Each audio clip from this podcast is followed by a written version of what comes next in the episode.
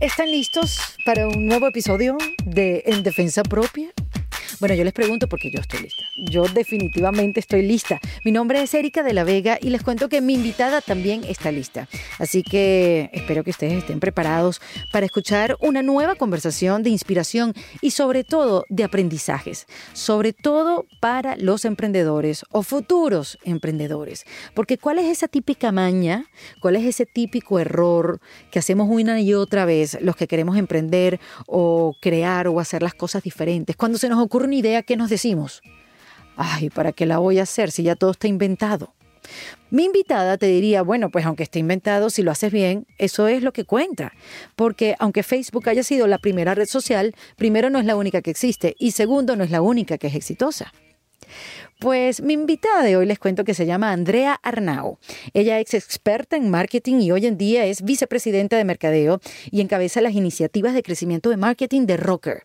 Rocker es una empresa que permite que los aspirantes a empresarios y también compañías establecidas lancen exitosos negocios orientados a la tecnología y donde ella y sus socios han desempeñado un importante papel en la co-construcción de más de 40 nuevas empresas tecnológicas en todo el mundo desde el año 2000. 2016. Andrea también la podemos ver desde septiembre en las pantallas del canal Sony por toda Latinoamérica en la adaptación del programa de televisión Shark Tank Colombia, que como en su versión original llegan empresarios a presentarles ideas a diferentes expertos en sus áreas, Andrea es una de ellas, para convencerlos a que inviertan en sus emprendimientos. ¿Y qué es lo que busca Andrea? No solamente el Shark Tank, sino en su carrera, en, en, en su empresa. Ella busca a emprendedores que realmente estén comprometidos a resolver un problema que es importante resolver. Ella busca apoyar a empresas que harán de este mundo un lugar mejor. Y en esta conversación, por supuesto, hablamos de emprendimientos y hablamos de que para ser un emprendedor o una emprendedora exitosa se necesita más que pasión. Porque, bueno, pasión la tenemos todos. Se necesita tener pasión, conocer el negocio y conocer a tu audiencia, conocer tu cliente, tu público. Bueno, también me aconsejó que para mantenernos vivos y seguir en el proceso de aprendizaje, siempre tenemos que buscar sitios incómodos, buscar lugares que uno no entienda y que no conozca, porque si no la vida primero sería muy aburrido y segundo es un riesgo muy grande quedarse donde uno está cómodo, porque ¿quién te puede garantizar que las cosas a tu alrededor no van a cambiar? Así que bueno, yo les diría a los emprendedores o aquellos que tienen buenas ideas y quieren llevarlas a cabo, que presten atención a esta conversación que están por escuchar. Pero antes, Vayan a suscribirse a mi newsletter, donde semanalmente les va a llegar un correo electrónico con más información de nuestras invitadas, de datos y tips de cada una de estas conversaciones, también recomendaciones y aprendizajes que vamos acumulando semana tras semana. Lo pueden hacer en mi página web sencillita ericadelavega.com. Ahí pueden suscribirse con su correo electrónico o si no, van al link de mi cuenta de Instagram y van a ver en el link un botón que dice suscríbete o dice únete una de esas dos. Bueno, aquí les voy a dejar entonces Andrea Arnau en defensa propia. Bienvenida Andrea Arnau en defensa propia. Muchas gracias. Mira, tú sabes que en este momento debe estar al aire Shark Tank Colombia. este mismo día y quizás a esta misma hora. Pero ahorita te tenemos a ti solita en exclusiva. Este, para aprovecharte y hablar de emprendimiento, de startups, de, cómo estamos las mujeres en este mundo del emprendimiento. Pero primero que nada, conocerte a ti y cómo, cómo llegas a ser vicepresidente de mercadeo de Rocker, una empresa que se encarga de apoyar a emprendedores, digámoslo de esa manera. ¿O hay una explicación un poco más profunda? Bueno, te cuento un poquito mejor de Rocker. Rocker es una compañía que tiene una trayectoria de un poco más de seis años y empezó trabajando mucho con emprendedores y ahora trabaja no solo con emprendedores, sino también con compañías. Lo que hace Rocker es construir nuevas compañías con una base tecnológica importante, em, nuevas propuestas de valor, con en donde la tecnología puede ayudar a que esas propuestas escalen más rápidamente, ¿Qué tipo de tecnología? O sea, ¿la empresa tiene que tener como base la tecnología o ustedes aplican tecnología para ayudarlos a, a empezar su negocio? Pasa de las dos maneras, pero generalmente alguien llega a nosotros con una idea que puede estar en cualquier nivel de desarrollo, puede venir una servilleta o puede tener ya algo de desarrollo, y nosotros le ayudamos a volver esa idea exponencial, o sea, que tenga el potencial de crecer exponencialmente. Generalmente, para que eso pase, se necesita tener algún tipo de tecnología que, en la que se pueda apalancar la idea. Internet de las cosas, el blockchain, inteligencia artificial o todas o muchas de ellas. Qué nervios, tú me dices todo eso y, y, todos necesitamos esa tecnología. No te digo los nuevos emprendimientos. Yo que tengo este podcast y que estoy queriéndolo, no sé, si lo quiero hacer crecer, si quiero que vaya a otro nivel, si quiero que alcance más público, necesito esa tecnología, o sea, necesito data, necesito analytics, necesito conocimiento para poder publicitarlo como que en, en las redes, colocarlo en el sitio que es es agotador, Andrea, realmente. De verdad. Me parece. A mí me parece agotador porque hoy en día tenemos que saber de todo. Ah, sí, el conocimiento se volvió eh, una cosa muy necesaria y se volvió muy distinto cuando éramos chiquitos que la gente estudiaba por un tiempo y después se iba a aplicar ese conocimiento el resto de su vida. Y ya. Ahora no, ahora ya es para siempre estudiando. Y yo me imagino que alguien como tú no solamente has visto el cambio de lo que puede ser un emprendedor a lo largo del tiempo por, por lo que te ha tocado vivir laboralmente, sino que también has visto el cambio de las empresas en este en este mundo que se está viviendo ahora. O sea, el cambio de las empresas a, a cómo se comunican con su público por ejemplo, de estas grandes empresas, digo, estas grandes empresas internacionales. De hecho, estaba ayer, ayer llegué de, Colombia porque me invitaron a ser jurado a un premio de innovación de una gran compañía de, del sector financiero. Eh, llevan 10 años haciendo un concurso de innovación interna y me invitaron a mí pues para ser parte del jurado y no te alcanzas a imaginar la cosa tan impresionante que yo alcancé a ver en términos de cultura, de la gente motivada a cambiar la forma de cómo hace el trabajo día a día a través de las, de las no solo de la tecnología, pero de las cosas nuevas que está ofreciendo el mundo eh, para mejorar esa empresa y para mantenerla, digamos, al día. Qué difícil. Ellos también deben estar pasándola. O sea, debe ser un reto para ellos. Lo que pasa es que tienen presupuesto, yo no. Es un tema más que de presupuesto, es un tema muy ah. cultural. Porque mira, es un tema muy de mindset. Esta compañía a la que fui, su presidente es un tipo que es un tipo que se le nota que lleva adentro ese afán de, de cambiar lo que no esté funcionando o de, improvisar o de mejorar eh, las cosas que se pueden mejorar a través de la tecnología. Pero o sea, tú porque hablas como, como si fueras ajena si esto está pasando precisamente Está pasando ahora, sí, sí. No, y este podcast está pasando precisamente porque... No, yo por golpearme, a mí me encanta golpearme. Por eso se llama este podcast en defensa propia, porque yo me tengo que defender de mí misma. No, pero no. Este, no, pero ojo, he aprendido mucho y no, no quiero que se malinterprete. Eh, me encanta que haya tanto conocimiento hoy en día y que la manera de llegar a ese conocimiento sea tan cercano y sea tan fácil. Este, y que tengamos esta facilidad de hacer nuestros propios proyectos. Sí, totalmente de acuerdo. ¿Qué estudiaste tú, Andrea? Yo estudié publicidad. Mi papá es publicista, mi abuelo es publicista, mi mamá es publicista. ¿Tuviste chance de hacer otra cosa? Sí, totalmente. O sea, ah. y tuve muchas inquietudes, iba a estudiar cine, iba a estudiar otras cosas, pero al final, eh, más por cosas del, de haber llegado a Boston y conocer a Emerson, me enamoré de la universidad y y estudié publicidad allá. Y después que te graduaste, ¿cuál fue tu primer trabajo? Mira, yo volví a Colombia después de graduarme. Mi papá tenía una agencia de publicidad, entonces era pues obvio que iba a trabajar ahí. Claro. entre que nadie me iba a dar trabajo en otro lado y, y, y, pues que estaba esa oportunidad, yo empecé a trabajar ahí. Eh, Pero no te hicieron pasar trabajo. Yo, yo tengo un tío publicista eh, de súper publicista en Venezuela. Y él trabajaba en una agencia también. Y yo tenía que hacer una pasantía. Y entonces, ¿a quién más le iba a pedir que me echara una mano para hacer la pasantía? Si no, mi tío, no me acuerdo, creo que era FCB, era la agencia. Y claro, claro, ven, ven para que hagas la pasantía. Y me puso en el peor sitio, que era el departamento de medios. Que para aquella época era lo más aburrido del planeta. Era, revisar periódicos, cortar el aviso de prensa, qué sé yo, del banco donde llevaban la cuenta, pegarlo en una cartulina, archivarlo en una carpeta, ir a la pared. No.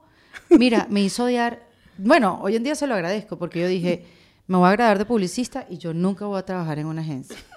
Porque me la hizo pasar difícil. En tu Ay, caso no. fue así. O sea, como que te pusieron a hacer lo más difícil. Sí, yo llegué a ser la asistente, la asistente, la asistente. Y lo primero que hice fue eventos, eventos, eventos. de, por toda Colombia, ciudades chiquiticas y grandes. Eh, y eso es muy difícil. O sea, yo admiro mucho a la gente que trabaja organizando eventos porque eso es, Es muy estresante. Sí, muy estresante. Eh, y no, pues no, no me, no, yo pasé momentos difíciles más porque era la hija del, del jefe. Claro, no es Ma- una posición eso- nada fácil. Y yo pues peleé con eso a capa de espada y tuve un par de enemigos que después se volvieron mis grandes amigos. Uno de ellos se volvió mi socio eh, después en una compañía, porque claro, ellos decían, ¿esta qué se cree? Que porque, entonces eso también me hizo esforzarme un montón más para demostrarle a todo el mundo que yo no estaba ahí Sí, porque solo por esa razón. De las percepciones, ¿no? Que estábamos hablando antes. Que la gente puede creer que la tienes súper fácil, porque claro, es la hija del dueño y al contrario, tienes que trabajar el doble, demostrar más que el otro. Claro, no siempre es así, pero nadie estaba en tus zapatos como para saber qué sentía la hija del dueño. Sí, es, Y- yo creo que en unas cosas obvio me tocó más fácil que a, que a mucha gente, pero en otras también requirió mucho más esfuerzo de mi parte esa Y- situación. Y después de esa experiencia, ¿qué hiciste? ¿Qué decidiste hacer? Mira, yo entré como empleada ahí a la compañía y muy rápidamente se dio la oportunidad de, estaba el internet apenas empezando. Yo en la universidad había un- estudiado un poquito de programación y de cosas de, de hacer, pues de construir páginas web antes de que hubieran editores y de que fuera tan fácil como es hoy. Eh, entonces tenía como mucho interés en ese tema y se abrió una oportunidad de crear otra compañía y yo creé esa compañía con este socio que me había hecho la vida imposible. Mira tú. Creamos esa compañía, eh, una agencia digital Sí. Que la creamos en el año 2000, la vendimos en el año 2013 y durante esa, digamos, ese, esos Wow. 13 años eh, la crecimos, la trajimos acá, yo me vine a vivir a Miami, conseguimos clientes aquí en Miami, eh, tuvimos clientes en Latinoamérica, aquí en Estados Unidos eh, y ya y después la vendimos, pues vendimos a, a, a- a Qué una bueno. multinacional, sí. O sea, que saliste bien. Sí, sí, sí, no, fue espectacular y eso pues es una experiencia que, que mm, digamos, recuerdo con mucho, mucho cariño porque fue esa cosa de sacar una compañía adelante con un equipo de trabajo que estábamos haciendo algo tan raro para el momento. Claro, eso es lo que te iba a decir. En el año 2000, pon- hagan un ejercicio los que me están escuchando y eh, ubíquense en el año 2000 y ubíquense si estaban frente a una computadora buscando algo en internet. O sea, yo recuerdo, por ejemplo, que en el año 98 yo me abrí un correo de Hotmail en la tienda de Sephora o Sephora eh, en el Mundial de Fútbol que me tocó cubrir en Francia. Yo no tenía Hotmail y me tuve que crear uno, por supuesto, no, la internet era una cosa de exclusiva para la gente y me tenía que meter en la tienda para revisar el Hotmail y estar en comunicación con mi mamá. Y si no, mi papá me mandaba faxes. Ah, no, año total, 98. sí. O sea que llevándolo al 2000, que dos años después, a tu experiencia, abrir una agencia digital, ¿cómo, o sea, cómo explicabas tú tu trabajo a cuando llegabas a una, a una empresa? O sea, No, que, no, eso era, mira, te voy a decir, te voy a contar cómo era eso. Primero que todo, creo que habían dos millones de usuarios de internet en todo Colombia. imagínate. Entonces uno llegar a una compañía y decirle, usted tiene que hacer una página web, era como para que la vea quién, para Sí, que entre quién. Era muy, era muy difícil. El ecosistema en ese momento era muy distinto, era, era muy sencillo, eran banners y Claro. página web. Ya. Y de pronto un mail. Y no tenías que actualizarla a diario ni nada, sino tenerla que existiera, la Sí. actualizabas como con la necesidad que había. Sí, O sea, eso era pues una cosa muy, muy básica y, y, y como te digo, o sea, no, después fue que se complicó esto y se volvió pues muy rico, pero, pero más difícil. No había ni, ni redes sociales, no había apps, no había nada de lo que tenemos hoy. ¿no? En esa época ni mensajes de texto mandaban, no teníamos Nada, ni- teléfono, ni compra por ni internet, Ah, no, no, exacto. Y Amazon, no sé en qué año empezó, esa data la, la buscaría, pero... Y además cuando Amazon empezó, el año que habrá empezado, eran libros nada más Sí, que sí. vendían, más nada. Es que ha cambiado mucho. Ha cambiado mucho y muy rápido. Sí. ¿Cómo te mantienes tú al día, Andrea? Yo sé que, bueno, vendiste tu compañía, vamos en orden cronológico, no, no. Por favor, confíen en mí, confíen en mí, ya vamos a seguirlo, pero ¿cómo te mantienes al día en el mundo digital? Es difícil. Es muy difícil. Yo creo que en este momento tenemos una abundancia exagerada de información y es muy difícil filtrar. Yo eh, soy amante de los podcasts, muy amante de los podcasts. Yo corro, entonces cuando corro oigo podcast. Tú sabes que mucha gente me ha dicho que escucho este podcast corriendo, me llama la atención. Porque yo a veces necesito música de reggaetón de esa así malvada, nalga y tetica, nalga y tetica, para que me dé fuerza para correr. Necesito algo que me, tú sabes, que me impulse. ¿Sabes esa canción? ¿Cuál? No. Esa de nalga y tetica. No. No, bueno, después te la cuento. Pero... pero necesito como que algo que me impulse. He escuchado podcast, pero apelo más a, la música. Pero bueno, después de, de culturizarte a nivel de reggaetones, tú escuchas podcast corriendo. Yo escucho podcast corriendo hace más o menos cuatro o cinco años. O sea, no, no, no siempre. Yo he corrido hace, hace mucho tiempo, corro, yo corro maratones. O sea, me encanta correr. Ay, qué maravilla. Pero un día dije, no más, no, ya me oí todo el playlist, el otro playlist, los otros playlists, yo ya, y empecé a oír primero unos podcasts de temas de historia y después me puse a, me puse a oír podcasts mucho de emprendimiento. Eh, ¿En inglés? En inglés. Eh, bueno, porque la oferta era en inglés también. Hace cuatro o cinco años lo único que había. Sí, y ahora oigo de todo, oigo hasta no sé, historias, cosas de es que, hay de todo. Hay de todo, de todo. El otro día conseguí un, un, podcast hablando de eso que se llama Wealthy Women. Se los voy a dejar ah, después tranquilo escritos en la descripción del capítulo. Wealthy Women. Y es donde le preguntan a mujeres que han que han tenido plata toda la vida o no, o que han hecho su propio negocio, le preguntan cosas tan específicas como cómo inviertes tu dinero, dónde lo inviertes, cómo ahorras, o sea, tiene que ver... Mm, qué interesante. Con la información financiera, pero no de expertas, sino de mujeres que han sido exitosas y que han hecho plata y, y porque han hecho esa plata. Es espectacular, pero es, es, eso, es tan específico. Tú hoy en día puedes, el otro día encontré, no, y esto no quiere decir nada, o quizás, no sé, pero conseguí uno, es que está tan especializado. Hay uno que conseguí que se llama Modern Divorce donde están dos mujeres que son abogados hablando de divorcio y de, dándole tips a las mujeres. Mira, qué interesante. Hablando con psicólogos y hablando con expertos que tienen que ver con ese tema, porque es que está súper segmentado. A mí me parece eso alucinante, porque si tú de verdad vas a buscar podcasts que hablen de mujeres que corren y hacen maratones, lo vas a conseguir. Ah, con toda seguridad completa y vas a tener una cantidad de opciones y ya verás cuál es el que te gusta. Eso es lo rico del podcast. Y hoy en día en español está creciendo mucho esa, esa variedad. Pues. Todavía nos falta mucho, cosa que es maravillosa porque hay mucho por hacer, pero... ¿Pero por qué te estaba diciendo esto? Ah, porque escuchas de todo en el podcast. Ah, bueno, te voy a dar ese porque te va a gustar el, el dato de Wealthy Women. Sí, está interesante. Sí. Entonces, bueno, escuchas podcast trotando. ¿Y por qué estábamos hablando de este podcast trotando? Que cómo me mantengo actualizada. Bueno, por ejemplo, eso es una eso es una manera de estar actualizada, escuchando. Sí, a mí me encanta porque sabes a mí que me gusta mucho, me gustan mucho las entrevistas, mm. porque en las entrevistas es difícil que en un artículo o en una o en una cosa escrita se revele tanto como se revela en una entrevista. En una entrevista uno se va por las ramas, habla de otra cosa, uno le oye el, pues como el tono a la persona, es como se conoce mucho más y yo sí, pues aprendo mucho más cuando oigo que entrevistan a un emprendedor, por ejemplo. Es súper enriquecedor, me encanta. Y hablando de los emprendedores, em, ¿cuál es la diferencia? ¿Qué tiene el emprendedor exitoso de hoy? Si se puede decir, en, en tres cualidades. Mira, yo creo que una de las cualidades más importantes del emprendedor exitoso es su compromiso con resolver el problema que está resolviendo. O sea, cuando un emprendedor se pone a resolver algo que es por lo que tiene una, digamos, un, una, a mí yo odio la palabra pasión, trato de evitarla todo lo que pueda. Qué risa, ¿te odias pasión? Yo odio orgánico, por ejemplo.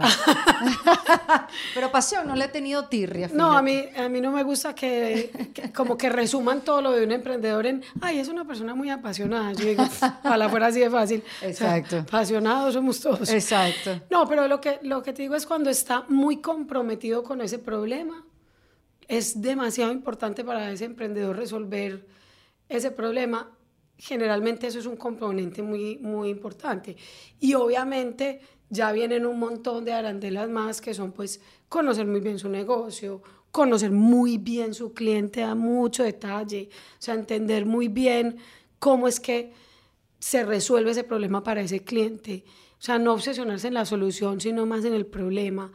Eh, hoy en día es muy importante para un emprendedor tener la capacidad de levantar capital. En general, la mayoría de los eh, emprendimientos, digamos, que tienen mayor, eh, mayor potencial de, de, crecer en el mundo van a requerir una inversión de capital. Entonces, esa capacidad de ir a levantar capital es importante, no la más importante, ah, porque hay muchos emprendedores que son muy buenos levantando capital, pero que no están tan comprometidos con, la, con, con, resolver el problema o sí, que están muy soñadores y, van y, van y son muy buenos convenciendo a sus inversionistas, pero cuando vas a ver el, el negocio que tienen no está funcionando tan bien. La ejecución, llevarlo a cabo. Al final eso también es, es, es un problema. Andrea sabe mucho de este tema porque, bueno, después que tú vendiste tu empresa, llegaste a Broker. Sí, yo vendí mi compañía en el año 2013. Me quedé un tiempito, como un año, trabajando con los que compraron. Y después me traté de tomar un sabático muy fallido. eh, Qué cómico una mujer tomándose un año sabático. Obviamente que tiene que ser fallido. Tiene que haber estadísticas como que esas mujeres que se toman el año sabático, de que, claro, fallaron el 78%. Sí, pero me arrepiento de haber fallado. Obvio, porque lo ves en perspectiva. pero es que una mujer quedarse quieta es muy difícil. No, y yo vendí la compañía y dije, bueno, voy a vender todo, vendí mi carro, eh, vivía en Bogotá, eh, devolví el DirecTV. Eh, pues como que dije, no, no, voy a volver súper lean. y, como que en un tacón más, nada. Ah, sí, y, andaba en bicicleta. Y un día me agarró mi papá y me dijo, pero te estás enloqueciendo, a vos no te gusta esa vida así hippie, eh, te vas a volver irrelevante, se te va a olvidar todo, a todo el mundo se le va a olvidar quién es Andrea Arnau. Y yo me dio una cosa, un susto, entonces me puse a hacer consultoría. Oye, pero qué buen consejo, ¿no? A tiempo. Qué bueno que tenías un papá que te dijera eso y te... No, sí me traumatizó. Bueno, pero para bien no, no, yo me he debido tomar el sabático. yo me tenía que tomar ese año para hacer nada. Pues es que la, la, realidad es que... Ya no lo podrías hacer. No, es difícil y, y la verdad que también, ¿por qué no? ¿Por qué no me podía tomar un año ¿Qué edad tenías en ese momento? No, eso no fue hace tanto, eso fue hace... en el 2013. Eh, no, en el 2014. Ah, bueno, claro. Cinco años. Hace poco. Sí, no hace tanto. Bueno, exacto. Em, igual, eso fue lo que te hizo como devolverte y decir, ok, voy a, voy a seguir echándole pichón. Exacto. Pues nada, me puse ahí a hacer consultoría por un tiempo y, y después fundé otra compañía que terminó siendo un error y ya después vine a Rocker. ¿Por qué fue un error? Me asocié con mucha gente. Éramos muchos socios y pensábamos muy diferente. ¿Y eso te pareció en un principio que era positivo? Eh, asociarme con todos Claro, que fueran muchos y que cada quien tuviera un punto de vista diferente. Sí, era, era pues, gente muy brillante finalmente y, gente, digamos, que yo conocía medianamente bien, eh, pero no siempre esas relaciones funcionan em, más allá de que la gente sea buena. Eh, cuando uno no tiene como la misma visión, y muy rápidamente me di cuenta y me fui de ahí y, y en ese momento me fui a ir a México porque conocí al que es ahora mi marido. Muy bien. Y, ¿Dónde lo conociste? Yo lo había conocido acá en Miami, en, otra época. Eh, como ¿Trabajando? tú que se conocían hace tiempo. Y, ¿Trabajando? Sí. ¿Viste por qué no tenías que hacer el año sabático? te lo dije. Exacto. Yo lo había conocido hace mucho por trabajo y volví a México por trabajo y lo volví a ver, me lo volví a encontrar ahí. Entonces me fui a ir allá y en esas seguía mis conversaciones con Rocker de hacía mucho tiempo y ya pues me uní a Rocker en, hace cuatro años, exactamente. Y entonces cuando llega un emprendedor, alguien con una idea, porque eso está muy bien lo que tú dijiste que, que debe tener un emprendedor, porque la gente yo he escuchado que la, que la gente toma el emprendurismo como un como muy a la ligera, como, ay, el mundo, todo el mundo ahorita está emprendiendo y yo tengo que tener mi compañía y hacer lo mismo, lo mío propio, como algo que está trendy y que yo tengo que seguir el, el ritmo del mundo. Y lo cierto es que para ser un emprendedor tú tienes que tener ganas de resolver un problema, crear un proyecto, este, más allá de la pasión, como que no te gusta que la llamen, pero es verdad, tú tienes tú tienes que serle bien a la gente. Sí, o al, sistema, o a quien sea. Sí, mira, eh, primero que el emprendimiento es un tema muy exigente. O sea, el que, el que se meta a emprender tiene que entender que esto es duro y que esto es, eh, no sale como, no, no, no, es cómodo. Hay gente que le gusta, gente, yo, yo soy incapaz de estar en un lugar donde me sienta 100% cómoda. O sea, yo sí, si no tengo dudas, si no tengo, si yo, lo que más me gusta es llegar a un lugar y no entender nada, porque siento que, pucha, tengo que entender, tengo que esforzarme a entender. Entonces, lo primero es que hay que ser consciente de eso, que esto es, emprender es muy divertido, pero tienes que tener muchas ganas porque hay muchos momentos de frustración. Sí. Y segundo, que es muy exigente en términos exactamente de conocimiento, de que si tú lo que quieres es emprender, eh, tienes no es fácil tener una idea, no es fácil eh, tener un, entender cuál es la oportunidad a la que, para la que tú estás, pues tienes una posición, digamos, privilegiada para resolver ese problema. Y una vez lo encuentres, a estudiar, o sea, hay que sentarse a estar muy actualizado todo el tiempo, a leer, a entender qué está haciendo la competencia, a entender qué están haciendo compañías parecidas, a entender el, al consumidor muy, muy bien, cómo está cambiando. O sea, es muy exigente porque ahí sí uno no se puede desconectar nunca más. Nunca más. Nunca más. Qué, qué bárbaro. Cuentas todo esto y ya me canso. no, y, y no, y te voy a decir, conozco muchas mujeres que están emprendiendo sus propias empresas con su propia marca de ropa o su marca de traje de baño, su marca de sombreros. Y es muy emocionante, eh, pero también es desgastante. Tú, hablas con ellas y aquí estoy.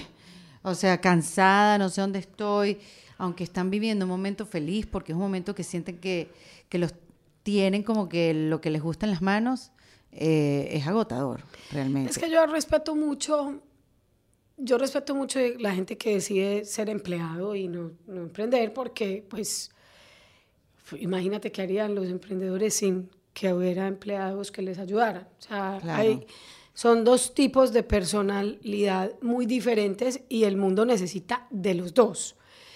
Ahora, el emprendedor tiene una, algo adentro que a pesar de las dificultades está feliz porque, sí, porque es que no puedes, no podría estar haciendo otra cosa. Claro. No podría. No, hay otro camino, no hay otra opción. se aburriría. Eh, yo he oído gente que dice, eh, no, es que no, me aguanto los jefes.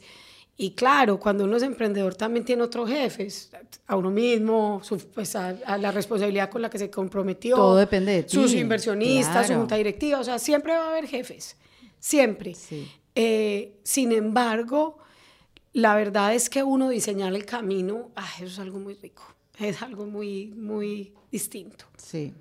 Y tienes que tener los oídos bien abiertos, disposición para escuchar, ¿no? Total. Eh, sí. Con, con, sé que has ayudado a una cantidad de empresas a, a que, bueno, a su nacimiento.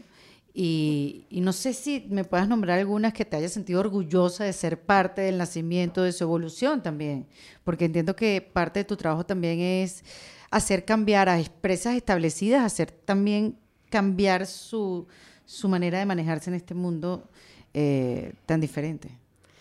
Mira, en este momento se me viene a la cabeza una compañía en la que acabo de invertir en, en Shark Tank con, en, en Colombia.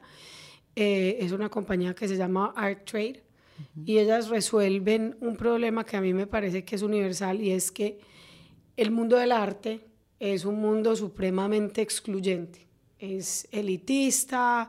Eh, si uno no sabe de arte, entonces no es bienvenido en muchos grupos, pero al mismo tiempo a todos los seres humanos les gustan las cosas lindas y que les llaman, o más que lindas, que, que, les dé alguna tipo, algún tipo de sensación. Y mucha gente quisiera tener alguna pieza original en su casa, pero no sabe cómo, cómo acercarse, digamos, al mundo del arte. Sí, sí, es un mundo completamente ajeno y déjame ni, ni me quiero asomar porque me voy a salir insultado. Exacto. Y al otro lado hay un montón de artistas que tampoco tienen cabida en ese mundo tan excluyente. Entonces ellas crearon una plataforma que junta los dos lados, eh, junta al, digamos, al, al, al, al, artista con, el, con la persona que quiere comprar y pues hace esa, esa, digamos, ese match. Esa es una compañía que me tiene muy feliz en este momento. Estoy Qué bueno, muy Pues estamos apenas empezando a trabajar juntos, pero creo que tiene un potencial gigante. Y pues definitivamente, eh, digamos que participar en el crecimiento de Rocker es también algo maravilloso porque Rocker es una compañía que al final está haciendo un montón de cambios para muchas compañías y, y, y así podemos como que tocar cosas en muchas industrias y ayudar gente que está tratando de transformar el mundo de la moda, el mundo de los seguros. O sea, hay tantas cosas, estamos haciendo, hemos hecho proyectos para mejorar la vida de, digamos, las personas, los obreros, los carpinteros en, en México, con, con, una compañía grande. O sea, hemos hecho muchas cosas que, que digamos, que tocan un montón de, de soluciones, puede ser. Y de, y de segmentos de la población que, es, que son pues muy emocionantes. Y en el caso de Shark Tank, igual que como, como rocker, Andrea, la, hay, hay mucha diferencia, sigue habiendo mucha diferencia entre el emprendedor y emprendedora. Hay muchos más hombres todavía que mujeres. Sí, todavía, mira, hay muchos más hombres que mujeres. Digamos, yo creo que en todos los ambientes se está tratando de hacer un esfuerzo para, para que el balance sea mejor. Eh, nosotros vimos muchos emprendimientos liderados por mujeres ahí en el programa, pero definitivamente pues hay mucho por hacer todavía desde el punto de vista de inversión también. Hay menos mujeres inversionistas y eso tiene un impacto directo en que haya menos eh, emprendedoras mujeres, porque al final lo que pasa es que el, el, el, digamos que la inversión es un tema muy de empatía y de entender y de conectarse y cuando son puros hombres muchas veces no entienden digamos los problemas que viene a resolver una mujer. Claro. Oye, pero mira eso que me estás diciendo que esto a mí me llama la atención este tema. Hoy en día para tú decidir dónde vas a invertir y dónde vas a poner tu dinero, los números lo dicen todo. Hay una data que se levanta, hay unos analytics, hay, hay, hay demasiada información hoy en día como para nada más tú ver los números y que eso sea lo que te haga tomar decisiones, porque como dicen, los números no mienten. ¿Qué pasa con, con aquellos ejecutivos, inversionistas, esta gente grande o no, que, que sí, que ven los números, pero que todavía pueden tomar alguna decisión según el feeling que les da? ¿Eso existe todavía, Andrea? Total, no, es que te digo, yo creo que los números son sobre todo en estas etapas tan tempranas. Uno lo que quiere ver en los números es que haya alguna coherencia y alguna, algún tipo de evidencia de que por ahí van bien. En las etapas tempranas de estas empresas nuevas que están comenzando, que Exacto. están pues en, las, en, las, en, las, compañías en las que yo invierto, que son etapas, todas etapas tempranas, están empezando, generalmente los números son un componente. Hay gente pues muy financiera que no es capaz de ver una oportunidad de inversión por mucho que tenga el entendimiento del número, porque hay que mirar otras cosas, o sea, hay que mirar el emprendedor cómo es, qué tan, lo que te decía, qué tan comprometido está, qué tanto se le volvió una obsesión sacar esa compañía adelante, qué tanto conoce su mercado. O sea, son muchas las cosas, qué tanto está haciendo ese negocio que está haciendo de verdad con un propósito, digamos que viene de adentro, más que simplemente por volverse rico. O sea, hay una cantidad de cosas que yo sinceramente creo que en muchas ocasiones las mujeres estamos un poquito mejor equipadas para detectar. Correcto, porque estás más, conectada con la intuición. Sí. Pero, y, mira qué curioso esto, eh, en, este, en este podcast hablé con María Teresa Arnal. Ella es... Sí, yo lo vi. Ah, exacto, CEO de Google México. Espectacular. Espectacular, María Teresa, de verdad. Y María te me decía una cosa muy interesante. Dice, las mujeres son, dice, mucho más emprendedoras que los hombres. Tienen voluntad, tienen organización, son metódicas, son serias, disciplinadas. Todas las cualidades, ¿no? De ser emprendedoras. En donde fallan, o en lo único que fallan, es cuando piden dinero. Ah, las mujeres no sabemos pedir dinero.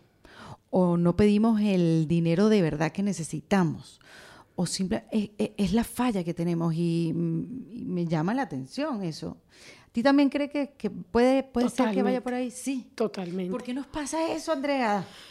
Ay, no sé, yo creo que en, en Latinoamérica, por lo menos como crecemos nosotras, y ojalá cada vez menos, pero crecemos con muchas, sí, con muchos estigmas y muchos miedos y y con falta de confianza en nosotras mismas, como que, sí. que, nos, que nos falta confiar, nos falta creernos la más. O sea, nosotros somos capaces de tener, de ser líderes, de liderar a alguien, sí. demostrarle cómo, demostrarle que, hizo que cometió un error o demostrarle el camino a alguien. Eh, somos capaces de, de, dar cariño, de hacer sentir a, a las personas acompañadas. Somos capaces de analizar, porque También, tenemos como una cantidad de capacidades y hemos logramos tantas cosas en un día. O sea, desde que nos levantamos hasta que nos acostamos, es que a mí no me gusta como tampoco ser muy como comparar mucho porque yo también creo que los hombres hacen cosas maravillosas. yo también y aquí en estas conversaciones que hemos tenido yo siempre eh, aquí siempre se les da su homenaje, aquí se les aplaude, aquí las que me cuentan sus historias me hablan que mira, esa idea fue de mi esposo o quien me acompañó a desarrollar mi compañía fue mi esposo, porque Claro que sí, los necesitamos, tienen una manera de pensar distinta, son más prácticos, serán más fríos para tomar decisiones, lo que sea. Pero yo sí siento que el hombre, eso sí, el hombre que está dispuesto a acompañarnos en nuestro crecimiento, porque hay otros que no quieren que crezca y que te ah, quedes en tu casa. Y también hay. Y, exacto, los hay. Eh, y, lamentablemente mujeres que se quedan ahí. Y, bueno, cada quien por sus razones. Este, los hombres que deciden acompañarte en tu crecimiento, hay que hablar de ellos y hay que, hay que darles las gracias y hay que, hay que reconocerlos. Sí, Aquí no estamos para hablar mal de los hombres porque, bueno, habrá mala gente como hombres como mujeres. Es, es como mi, mi opinión y qué bueno que tú lo mencionas ahora porque sí, obviamente. No, y yo creo que los hombres y las mujeres somos diferentes y qué maravilla que somos así distintos. Sí. Yo siempre doy este ejemplo, siempre doy el mismo ejemplo. Digo, no hay nunca ninguna mujer que haya podido correr una maratón más rápido que un... o sea, el récord mundial de hombres y de mujeres, siempre el de hombres es más rápido que el de la mujer, siempre. Toda la vida nunca ha pasado que, el, que una mujer se le pase al, al récord mundial del hombre. Pero es que un hombre tampoco puede tener un hijo, no puede. O sea, no, es, somos tan diferentes y tan maravillosamente diferentes yo, Que no hay que luchar porque seamos iguales, no. Yo no quiero nunca ser como un hombre, nunca, nunca. No, yo sí quiero, yo sí quiero ser como un hombre, Andrea, y te explico. Yo quiero ser como un hombre, llegar del trabajo decir, ¿cómo están? ¿Qué, qué, vamos a comer? Sentarme en el televisor, preguntarse si el niño hizo la tarea, comer y acostarme a dormir. no, yo te voy a decir en qué quiero ser como un hombre. Te voy a decir en qué. Bañarse, vestirse e irse. es que se hacen así, ni siquiera se peinan. O cuando empacan para irse de viaje. Claro, porque meten dos blue jeans y cuatro camisetas y listo. en eso también sí me gustaría. Sí, sí, listo. no me tiras ni en eso. nos ponemos a ver y, y tiene sus cosas positivas. Este, pero bueno, nos tocó nos tocó estar aquí en defensa propia, por eso estamos aquí hablando.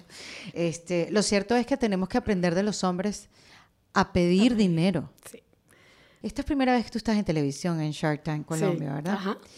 Y te llamaron de, ¿cómo, ¿cómo fue ese acercamiento? ¿Cómo llegaste ahí? Mira, me llamaron porque le preguntaron a un, al esposo de una amiga que quién se le ocurría con este perfil y él me recomendó. Él me, pues ellos obvio me conocen desde hace mil años y conocen mi trayectoria, saben en qué trabajo, en qué he trabajado durante tantos años. Dijeron, ella es la persona. Y dijiste que sí, tú Mira, al principio, entregada. Al principio iba a decir que no, porque yo dije, no, Dios mío, ¿a qué horas? Yo tengo todo este montón de trabajo y me tengo que ir a Bogotá 10 días a grabar. No, no, no, yo no puedo, no. Eh, y llegué acá a Miami, yo estaba en Argentina cuando me llamaron, llegué acá a Miami, le conté a algunas personas en Rocker y me dijeron, pero tú estás embobando, pues como claro que tienes que ir, y yo, así ¿Ah, será, bueno, voy, y no me arrepiento, pues me, me, me, pongo muy feliz de haber dicho que sí, porque ha sido realmente una experiencia espectacular. Y porque además tiene que ver mucho con lo que haces. Ah, no, totalmente, es que yo me senté ahí. A hacer lo mismo que hago en el día a día, solo que con cámaras, que al principio fue intimidante, pero a los cinco minutos se me quedó todo el susto porque ya había que enfocarse en el emprendedor, entonces pues ya uno pues, ya se le olvida que hay... Y además ayudando al emprendedor de Colombia, de tu país. Ah, eso es lo mejor. Que me imagino que da doble gratificación. Sí, totalmente, ¿Y qué has podido ver? O sea, ¿cuáles son estos, estos nuevos emprendimientos? O sea, que, que pueden ir hoy en día de cualquier cosa, ¿verdad? Sí, a mí me sorprendió mucho porque cuando yo dije que sí, yo dije, listo, pásenme como una lista, como para medio prepararme. Me dijeron, no. O sea, el emprendedor lo ves cuando estás ahí sentada, viene. O sea, es exactamente como pasa en el programa, es 100% real. Y yo dije, bueno, entonces las industrias. Y me dijeron, Andrea, todas. Y yo, ¿qué? ¿Cómo que todas? Y es verdad, o sea, fueron funerarias y hamburguesas, o sea... Funerarias. No te creo. ¿Y de qué era ese emprendimiento? Fue un emprendimiento que mm, lo que hacen es que cuando se te muere tu mascota, ellos te la recogen y la vuelven compost y te traen una matica, una planta sembrada en tu mascota. ¿En serio? ¡Qué belleza! Y en esa invertí yo porque me encantó. ¡Ay, qué bonito! Sí, sí, sí. Qué bonito. Tú sabes que, oye, te voy a contar algo súper íntimo, pero mi abuela murió hace poco y le queríamos lanzar las cenizas en un lugar de flores, pero en Estados Unidos eso no lo puedes hacer. Ah, sí, aquí es difícil, ajá. Dificilísimo. Acá hay que pedir un permiso. Aquí hay que pedir un, aquí hay que pedir un permiso para todo. Para tirarlas al mar tienes que pedir un permiso. Una locura. Y entonces, ¿y dónde lo pedimos? ¿Y dónde se pide eso? ¿Y dónde será? ¿Y será que allá una matica? O sea, es que te digo que hasta para los seres humanos, no solamente para tu mascota, eso sería una gran solución. Claro, es que acaban de aprobar una ley acá en Washington State que permiten el compostaje para, para humanos. de ah, hecho... ¿Solamente en Washington? Sí, por ahora creo que solo en Washington. No sé si ya, pues esto fue hace, la aprobaron como en junio, algo así. No sé si ya habrán aprobado a otro estado, pero yo he tenido como una fijación con la forma con la que manejamos la muerte desde hace muchos años y he pensado en muchas ideas para ese, para, para ese momento. Entonces, cuando estos emprendedores entraron al set y hablaron de eso, wow, yo casi me muero. Yo dije, esta compañía tiene que ser mía. Y, y pues por eso invertí. Y lo primero que les pregunté fue si se podía hacer para humanos. y ellos me, me, dijeron, sí, sí se puede. Yo dije, esto Qué interesante. Y en Colombia no hay esa, esas leyes que hay aquí que hay que pedir permiso para lanzar la ceniza. Pues que yo sepa, no. En Venezuela tampoco. En Venezuela uno se va al Ávila, en Caracas, y uno lanza la ceniza o te vas al mar y lanza la ceniza. Un país que no es libre, pero es libre en ciertas otras cosas. sí. Ah, pues fíjate, qué bonito. qué bonito que hayas invertido ahí. Y, ¿Y en verdad inviertes tu dinero. Sí, claro. Claro, claro.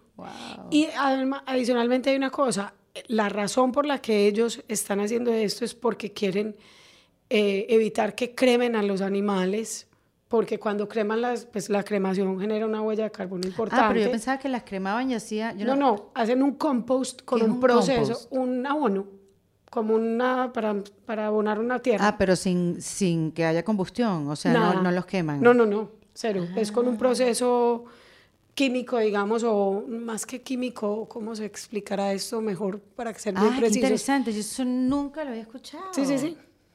Sí, no, es, es un proceso súper científico que ellos se inventaron como la tesis de su, de su tesis de grado. Ellos los dos son, los dos fundadores son eh, médicos de perros. Eh, veterinarios. médico de perros igualito. Es un médico de perro. Ay, mira qué interesante ese emprendimiento. Es que hoy en día se ven tantas cosas. Uno dice hoy en día que está todo inventado, pero es mentira. Hay tanto que, hay tanto que falta. Y pues aunque esté inventado, el que lo haga bien, eso es lo que, eso es lo que cuenta. O sea, Facebook no fue la primera red social. ¿Y esa es la única empresa donde estás invirtiendo hasta ahora? He invertido ya en, en otras tres. Em, invertí en una, en la de arte que te conté ahorita. Sí. Invertí en otra de viajes. Y ahorita con tantas opciones de viajes, que tiene esta de especial? Porque, oye, eso es una, eso es una industria que ha cambiado 180. O sea, el, el, agente que antes te planeaba un viaje o te compraba un pasaje, también se ha tenido que reinventar. Porque ya lo compras tú, tienes tantas aplicaciones, tantas cosas que puedes hacer consiguiendo una habitación de un hotel. O sea, qué, qué independiente se ha hecho sin duda. Sí, sí, sí, sí. Esta es una compañía que lo que logra hacer es que los hoteles pequeños, los hoteles boutiques, boutique y sobre todo eh, empezaron más con hoteles, digamos, en zonas más alejadas de, como zonas no tan, no tan famosas, eh, ayudándoles a los, a los empresarios de turismo local a tener una oferta digital. Entonces, no solamente hoteles, sino también, por decir algo, el que ofrece el paseo de buceo, eh, también lo puede poner en la plataforma. ¿No hay negocio hoy en día que, que lo principal no sea lo digital? Yo creo que es que en este momento no hay manera. Cualquier negocio que, cualquier negocio tiene que estar usando digital para, para algo, para hacer más eficientes sus procesos, para hacer más eficiente su adquisición de cliente, para entender mejor al cliente, para obtener feedback para lo que sea, pero si no estás usando digital, yo la verdad no entiendo cómo estás. Sí, cómo existe, obviamente. Sí, realmente no. No, además que como que lo digital habla de ti. Yo, yo, nos ha pasado que hemos buscado la cuenta de tal empresa o la cuenta de, qué sé yo, y cuando vemos la cuenta decimos, no vale, pero esta gente está a la deriva, ¿dónde está esta gente? O sea, la cuenta de Instagram ya es una cosa que habla tanto de ti, de tu trabajo, de, de cómo estás de comprometido con tu trabajo, porque esa es otra. Yo de verdad he visto cuentas de Instagram que digo, no, yo no trabajo con esta gente ni loca. No, o que uno dice, no postean hace un año, cerraron. Sí, exactamente. esa compañía se acabó. Sí, no, y da miedo, pues, o sea, ¿dónde has estado tú metido? Sí, sí, sí. Y volviendo al tema de las mujeres, creo, Andrea, que tú puedes darnos como algunos consejos, algo que, que, que no podemos nosotros eh, dejar de hacer a la hora de emprender nuestro propio negocio, que no tenemos que, dejar de un lado o cuáles son esas cosas que no le ponemos la atención que le debemos poner. O sea, ¿cómo, cómo nos puedes ayudar tú, en, pocas palabras, en unas dos, tres horas que estemos más acá? yo feliz, yo muy feliz. No, pero ¿cómo nos puedes ayudar a, a crear o a posicionar mejor nuestros emprendimientos? Mira, yo creo que una cosa que tenemos muy buenas las mujeres es que nos gusta en general mucho trabajar en equipo. Y, eso nos hace como muy abiertas a oír opiniones de otras personas, a estar como, o sea, aprovechemos eso, aprovechemos ese networking, aprovechemos esa, ese apoyo en otras mujeres o en otros hombres, en otra gente que quiera, que pueda ayudarnos. Yo creo que yo soy yo creo que la mayoría de las cosas que he logrado en la vida ha sido acompañada de alguien, o de alguna amiga, o de algún amigo, o de mi marido, o de mi familia, o de, o de un jefe, o de un subalterno, o sea... Sí, sí, yo eso lo he hablado aquí mucho, que necesitas a alguien al lado para rebotar ideas, para que se nutra la idea, para que salgan también preguntas y para que alguien te lleve la contraria. Sí, el trabajo en equipo a mí me parece una cosa muy enriquecedora Em, creo que también las mujeres, no quiero generalizar, o sea, no todas las mujeres somos inseguras o somos o tenemos miedo a pedir dinero, em, pero si tenemos un poquito de eso, pues buscar mentorías, buscar ayuda, escuchar podcasts de empoderamiento, ayudarnos con cosas externas a, a, a creérnosla más. Sí. Eh, también, pues, meditar, estar Sí, porque ahí calmado. también creo que también se puede mezclar con, con eso que a veces sentimos las mujeres que no somos suficientes. ¿Sabes? Como en, cualquier aspecto de la vida, que uno se acuesta a dormir y uno dice, chico, no, no, no soy suficiente, o sea, no, no, no di todo lo que tenía, o sí lo di, pero todavía me falta. Y yo creo que eso a veces puede afectarnos en nuestro mundo laboral, a la hora de eso, de pedir un aumento, de pedir dinero para tu empresa eso a veces puede ser un impedimento, que, que, lo personal, lo emocional, se vaya contigo a lo laboral. Total, ¿no? Y eso, y, y, pues uno tiene que estar mucho, muy atento a eso todo el tiempo. Por eso te decía, eh, te hablaba de meditar y sonaba como, como ahí metido como a la... Sí. O sea, y no, porque yo creo que también a las mujeres nos pasa es que tenemos tantas cosas en la cabeza y tantas voces en la cabeza diciéndonos todo el día, no, no vas a alcanzar, no, no vas a llegar, no, no vas a poder, no, eh, me presentaste mal, dijiste esto no era así, eh, no fue suficiente. Que a veces uno entra en momentos de compulsión que tiene más eso porque está muy ocupado. Yo, por ejemplo, sí. esta semana ha sido una semana de muchos viajes y ha sido una semana, yo anoche me acosté a dormir y no era, no era capaz porque tenía 70 temas en la cabeza. Sí. Tiene uno que, que, apagar esas voces de la, del, del, que tiene en la mente que, que frenan, eso Sí, detiene. porque además el cerebro tiene esa maravillosa idea de que cuando te cuestas dormir es que comienzas a pensar en las soluciones de los problemas más difíciles que tienes en tu vida. Es como se activa, y sobre todo los domingos en la noche, no sé si te, pasa. Tú te cuestas un domingo en la noche, a mí me pasa, sí, sí, sí. y viene el problema más grande que tengo en mi vida y es ahí que yo lo quiero solucionar. Un domingo a las diez y media de la claro, noche. No, yo me he parado en la cama a apuntar cositas, a anotar, o sea, y eso, y eso está, además por lo que te digo, también las mujeres manejamos un montón de cosas adicionales a todo el mundo, sí. pues a los hombres. Sí, sí, sí. Más específica. No, y también las mujeres estamos ahorita mucho más comprensivas entre nosotras.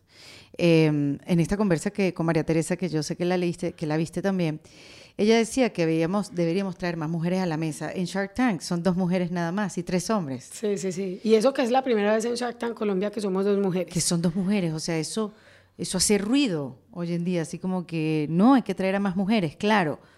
Hay que traer a más mujeres que entiendan la importancia de ese puesto que tienen en la mesa, porque si no se van a sentar a hacerse la guerra, como, como ha, ha pasado a lo largo de la historia, pues no va a haber ningún avance, no va a haber ningún cambio pero si saben lo importante de ese puesto que tienen y se mm, apoyan en el comentario de una y de otra, pues las dos podrían lograr más cosas que, que, trabajando individualmente. No, y ayudarle a los hombres, porque mira, los hombres muchas veces tienen actitudes que ni siquiera detectan, o sea, que lo hacen automático. Yo a veces... Como por ejemplo. No, por ejemplo, que no dejan hablar. No dejan hablar. Que, no dejan que, hablar. Que no escuchan, sí, que no escuchan. Yo a veces les he dicho, después de, después de, de, los, de los capítulos y eso, muchos invertimos en cosas parecidas y nos reunimos después y a veces no dejan hablar. Yo les digo, vean, ¿saben qué?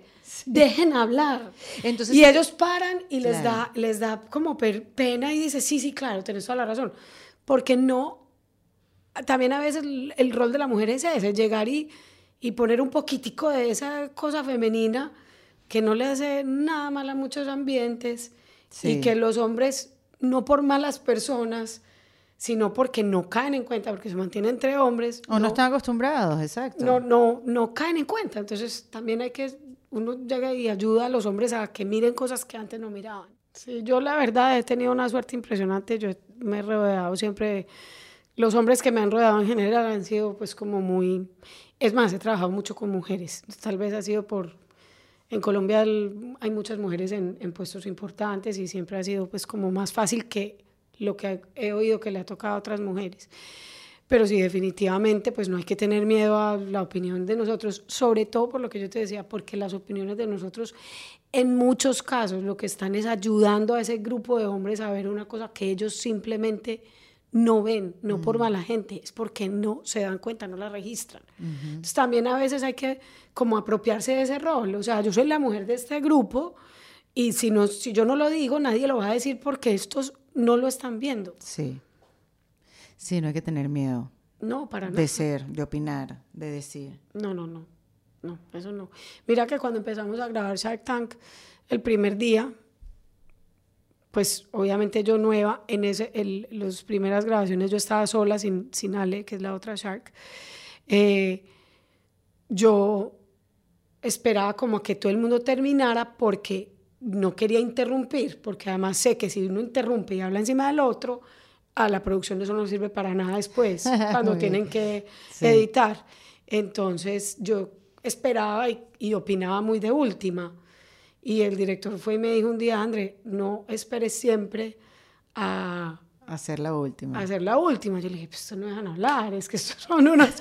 y, y, empecé a encontrar la forma de, de, hablar sin, sin, sin pisarlos a ellos, pero, pero sí también, pues, también diciendo lo que yo sentía. Claro. Así, no, así todo el mundo no era, pues así nadie hubiera opinado. ¿Y qué tal las opiniones entre el, el, tus compañeros hombres y ustedes a la hora de, de ver un emprendimiento? ¿Hay, hay diferencias? ¿Hay sí, claro. enormes diferencias o no? Enormes. Hay, hay diferencias muy grandes de muchos tipos. Yo tengo opiniones diferentes con Alejandra. Sí. O sea, Ale y yo somos dos personas completamente diferentes. Ella es, ella es muy suave. Ella es una dulzura que yo digo, ay, Ale, pues siento que Regálame me habla, poco. siento que me habla y siento que me abraza. Ajá. Es divina, es, es, una mujer increíble, muy diferente a mí. Eh, en, hubo, hubo, algunas inversiones en las que yo la miraba como para que invirtiéramos juntos y ella no, como que no, no me copiaba y yo era como, no, ¿por qué? ¿Por qué vamos juntas? O al revés, también pasó, eh, pero hay, hay opiniones diferentes por, por, muchas razones, por los backgrounds. Eh, Frank es un señor grande, eh, Leo es un argentino que es súper básico, pues básico para muchas cosas, un genio, pero o sea, hay un montón de, de, diferencias, pero que eso es lo que lo hace entretenido. Y claro, es una obvio, maravilla. así tiene que ser. Mira, Andrea, danos, estoy preguntando, a ver, estoy pensando, a ver, si nos das, nos, danos tres tips para reinventarnos. Yo cuando miro atrás, yo siempre, toda la vida me he inventado mi camino. O sea, toda la vida he inventado mis trabajos para lo que yo quiero vivir personalmente. Siempre. Lo he hecho de esa manera. No has esperado de nadie ni por nadie. De nada. Uh -huh. eh, y siempre, cre siempre he tenido, digamos, mucha confianza en mis capacidades. No te voy a decir que siempre me he lanzado uh -huh. y diciendo, ay, no, es que esto todo va a salir bien. No, muerta del susto, he dicho, no sigo más en este lugar, no conecta conmigo, o me voy porque estos socios no estoy alineada con ellos, o voy a, voy a ensayar un nuevo país porque me, me da curiosidad ese país. Entonces, eh, eh, me he forzado a confiar en, en, mis capacidades. Eso digamos que es una cosa. Uh -huh. Otra cosa que a mí me ha funcionado muy bien y que la, sí la recomiendo mucho y, y, y puede sonar pues, intimidante, pero ay, estar incómodo, o sea, buscar lugares que uno no entiende, que uno no conoce, es la única manera de uno mantenerse activo. Qué risa eso, porque uno siempre está hablando de, eh, no, yo estoy tratando de buscar un balance, al, contrario de lo que estás diciendo, encontrar un balance, encontrar un lugar donde yo pueda manejar las dos cosas y tú estás diciendo aquí lo contrario, no, ve, bienvenido lugar que te hace sentir incómoda, insegura, donde te pones vulnerable, donde sientes que estás perdida en el mapa. Eso no me lo habían dicho y estás estás súper bien. Es, es que si no, también la vida se vuelve muy aburrida, me sí. parece a mí, porque si no, entonces uno, y además de aburrida, es un riesgo muy grande, un riesgo muy grande uno quedarse donde está cómodo, porque ¿quién le puede garantizar a uno que las cosas a alrededor no van a cambiar? Y además todo está cambiando, o sea, nada ya está seguro. Y, y yo creo que por último también, ¿sabes qué?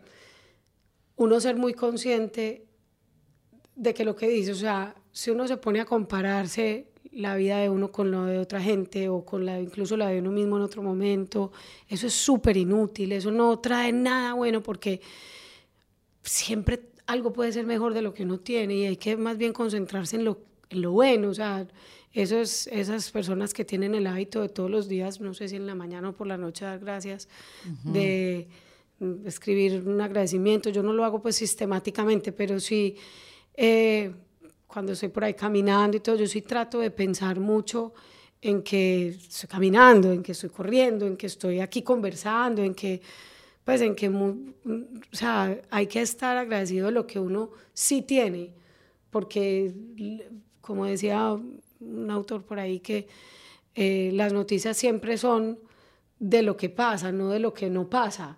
Y lo que no pasa, o sea, lo que... También es bueno. También es bueno, lo que a uno no le pasó, que uno no se enfermó, que uno, que uno no se cayó, que a uno que uno no perdió, que uno no, o sea, hay cosas que pasan todo el día y que uno como que las, las toma for granted y no, o sea, hay que, hay que dar gracias, eso es, eso es un hábito demasiado poderoso. Y tú sabes también que quería comentarte, Andrea, que eres maratonista. Yo estoy en un punto en mi vida, y yo me imagino mucha gente también, que ya yo no hago ejercicio para estar flaca sino para estar bien mentalmente. Ah, total, es que yo, yo, yo, hago, yo, yo entreno para maratón y me engordo. Ah, claro. Siempre, siempre. Porque, bueno, porque cambias la Ah, porque entonces como más, porque estoy nerviosa, que no voy a tener energía. Todas las maratones, ya lo comprobé. Siempre llego más gorda a la maratón. Siempre. Risa. Es más, yo corrí la, la, última que corrí en Buenos Aires, yo decía, ¿cuándo será que se acaba esto? A ver si me enflaquezco. qué bueno. Pero es que efectivamente eh, hoy es más por la salud mental que cualquier otra cosa, el ejercicio. Ah, no, yo me enloquezco, me tienen que internar. Pero eres corredora de 42K y todo. Sí. Durísima, así me cacheteaste. No, pero, pero, yo cada que pienso, ay, qué bien, hice una carrera, una maratón, digo, uy, hay gente que hace un Ironman. Eso sí son para quitarse el sombrero. No, pero igual, igual. Hacer un 42K es increíble. El otro día escuché que había una meditación activa. ¿No has escuchado sobre eso? Sí. Que mientras estás trotando, estás corriendo. Sí, nunca lo he hecho, pero sí sé que incluso Nike tiene la aplicación de ellos ah, unos, unas meditaciones. Tiene ah. como una alianza o un, como un partnership con, con Squarespace. Ah, sí. Squarespace, no, con, Headspace. Con Headspace. Ah, mira qué interesante, no sabía. Sí, sí, sí, creo. Ah. ¿Será que me estoy inventando esto? No estoy casi segura que lo buscamos, lo buscamos. Pero sí, me pareció interesante porque una meditación activa, porque uno se dice cosas cuando corre, yo también corro, pero no 42K, pero yo sí me digo cosas cuando estoy corriendo. Claro. Y mantras y cosas. A mí se me ocurren unas ideas impresionantes, yo a veces tengo que parar y hacer un, un voice note. Sí. sí. Las mejores ideas se me han ocurrido en una, en una trotadora, una caminadora de esas. ¿Y no corres en la calle? No. me da miedo. no por la gente de la calle, sino el calor. Siento que no va a rendir igual. Ah, no, que en la calle me va a costar más que obviamente que en la, en la trotadora. Entonces no, me quiero frustrar. La trotadora es muy dura. ¿Te parece? Uf, es súper monótono. Yo no sé cómo sí, es. súper monótono. Yo no sé, no, es muy duro. Bueno, es así, o enloquezco o me calo mi monotonía, por lo menos unos 40 minutos. Total. Otra cosa que te quería preguntar de la reinvención. Tres tips para que una empresa se reinvente. ¿Qué son esos tres pasos que tiene que hacer para comenzar a reinventarse? Es muy difícil porque es muy amplio lo que te estoy preguntando, pero una empresa que quiere mejorar su comunicación con su público, que quiere llegarles a través de publicidad que no se note que es publicidad. Tú sabes, que comienza a cambiar su lenguaje porque tú lo sabes, Andrea, este, este mundo digital ha hecho que también las compañías ah, cambien su mensaje, cambien los medios donde invierten, que por cierto, por el bien de la humanidad, Andrea, ya que tú estás en este medio, crea una como una línea de inversión para los podcasts en español. Okay.